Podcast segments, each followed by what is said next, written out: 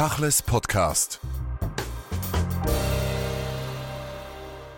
Jacques Lande, Sie sind Präsident der israelitischen Kultusgemeinde Zürich. Gleich nach den Angriffen der Hamas auf Israel haben Sie zwei Tage danach eine Solidaritätsveranstaltung in Zürich initiiert und organisiert. Die israelitische Kultusgemeinde hat mittlerweile einige Programme aktiviert. Allerdings haben Sie entschieden, keine eigene Spendenaktion zu organisieren, was äh, für Diskussionen auch gesorgt hat. Wieso haben Sie das entschieden? Wir haben unsere Mitglieder gebeten, den etablierten Spendenorganisationen wie Kern Neue Israel-Fonds und Kern Kayeme zu spenden.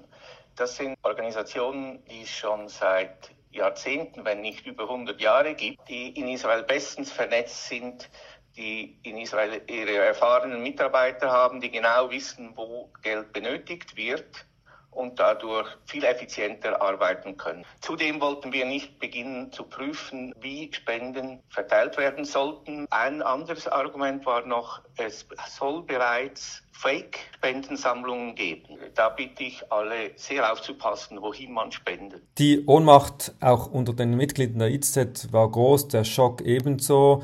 Gleichsam hat sich gleich ein großer Aktivismus, Solidaritätsaktionen etabliert.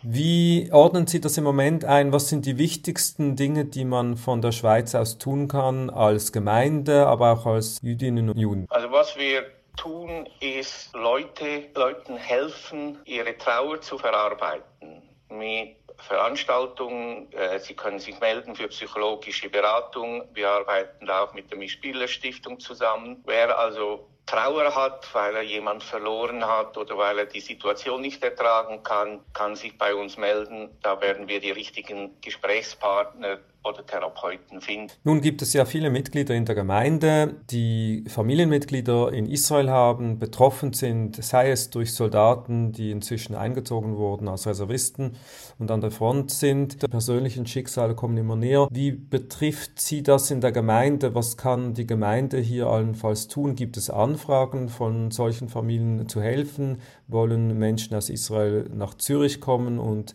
fragen hier um Hilfe nach. Wie ist da die Situation? Es gibt immer mehr Leute, die in Zürich ankommen, zum Teil, weil sie einen Bezug mit Zürich haben. Es kommen äh, Frauen mit ihren Kindern, zu, die aus Israel ausgewandert sind und der Mann ist im Militär.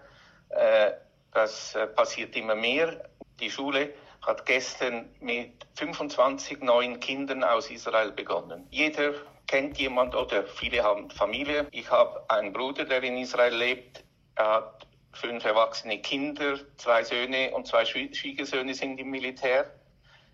Meine Partnerin hat ihre Schwester in Israel mit fünf erwachsenen Kindern, vier davon sind im Militär. Was im Moment auch in Zürich äh, passiert, es kommen Anfragen für bestimmte Produkte, die vielleicht gerade fehlen und man beginnt dann diese Produkte zu sammeln. Wir haben im Gemeindehaus eine Sammelstelle und die Logistik organisiert mit äh, Transport nach Israel.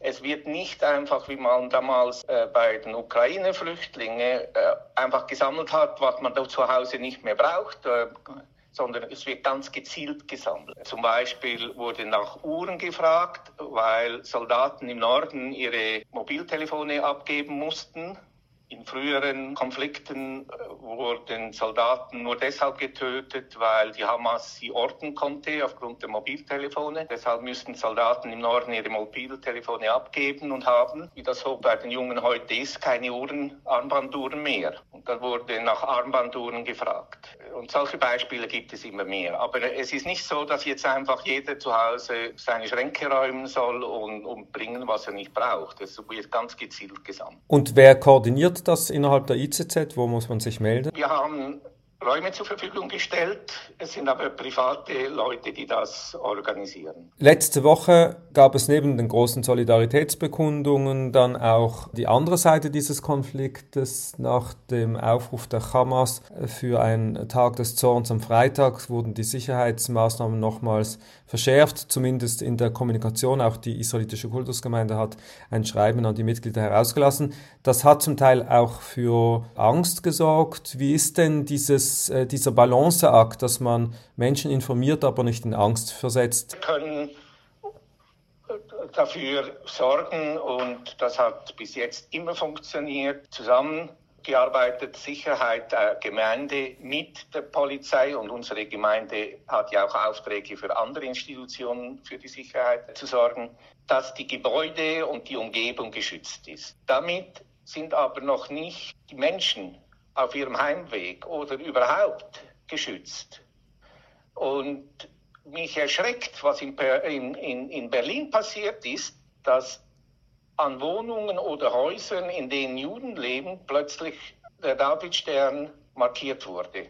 So etwas ist zurück nach 1933. Da sind wir sehr alert. Also wir beobachten und wir haben unsere Mitglieder gebeten, alle irgendwelche Zeichen sofort zu melden, damit wir da reagieren können. Bis jetzt ist in Zürich nichts passiert, mit Ausnahme einer Schmiererei an einer Kirche, auf der es hieß Toten Juden. Sie haben das Beispiel von Berlin erwähnt, das ging auch um die Welt. Wenn man das jetzt herunterbrechen muss als Präsident einer jüdischen Gemeinde für die Situation hier, ist das einfach nochmals eine Warnung, dass man alert sein muss oder nehmen Sie diese Situation und äh, setzen die auch als mögliches Szenario für die Schweiz um?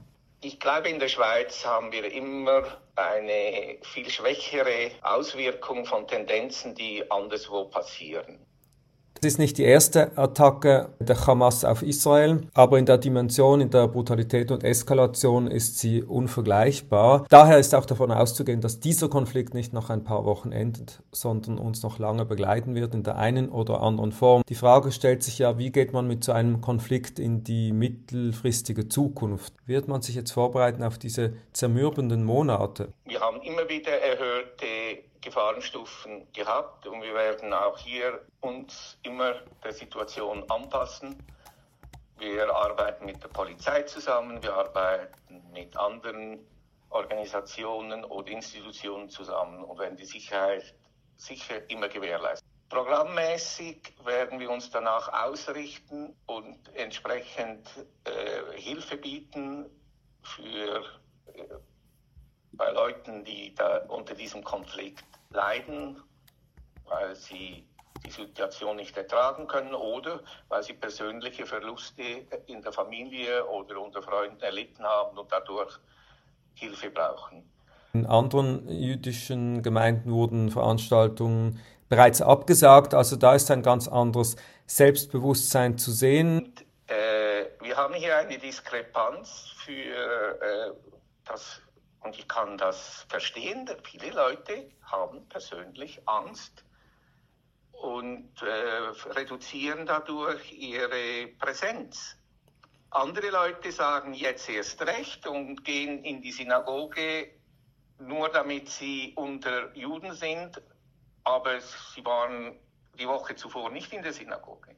Aber von der Gemeinde aus wollen wir keine Veranstaltungen absagen, nur weil die Sicherheitslage heute anders ist. Es ist nicht die erste Krise, die Sie in Ihrer Amtszeit herausfordert. Die Covid-Krise war so eine. Und dort ist aufgefallen, dass die jüdischen Gemeinden in Zürich sich sehr schnell vernetzt haben, Partnerschaften und Programme durchgeführt haben. Jetzt hat man so den Eindruck, dass jeder für sich aktiv geworden ist. Ist das einen tieferen Grund oder ist das einfach der Situation geschuldet? Wir haben uns sofort vernetzt mit anderen Gemeinden, um die Kundgebung vom Dienstag zu organisieren. Eine hat mitgemacht, zwei nicht. Es, es, ist auch ein Unterschied, ob es um Politik geht oder ob es wie bei Corona um gesundheitliche Aspekte geht. Und deshalb wird das wahrscheinlich auch so bleiben. Sie haben jetzt zehn Tage hinter sich mit dieser Krise. Ähm, wie waren diese Tage für Sie persönlich als Präsident dieser Gemeinde? Mein erstes Amtsjahr hat am 1. Januar 2020 begonnen. Schon im Februar äh, mussten wir uns mit Corona beschäftigen. Das ging dann fast zwei Jahre. Kaum war das fertig, begann im März 2022 äh, die Ukraine, der Ukraine-Krieg mit über 100 Flüchtlingen, die wir betreuten äh, oder immer noch betreuen. Und jetzt anderthalb Jahre später haben wir die, diese schrecklichen Ereignisse um Gaza.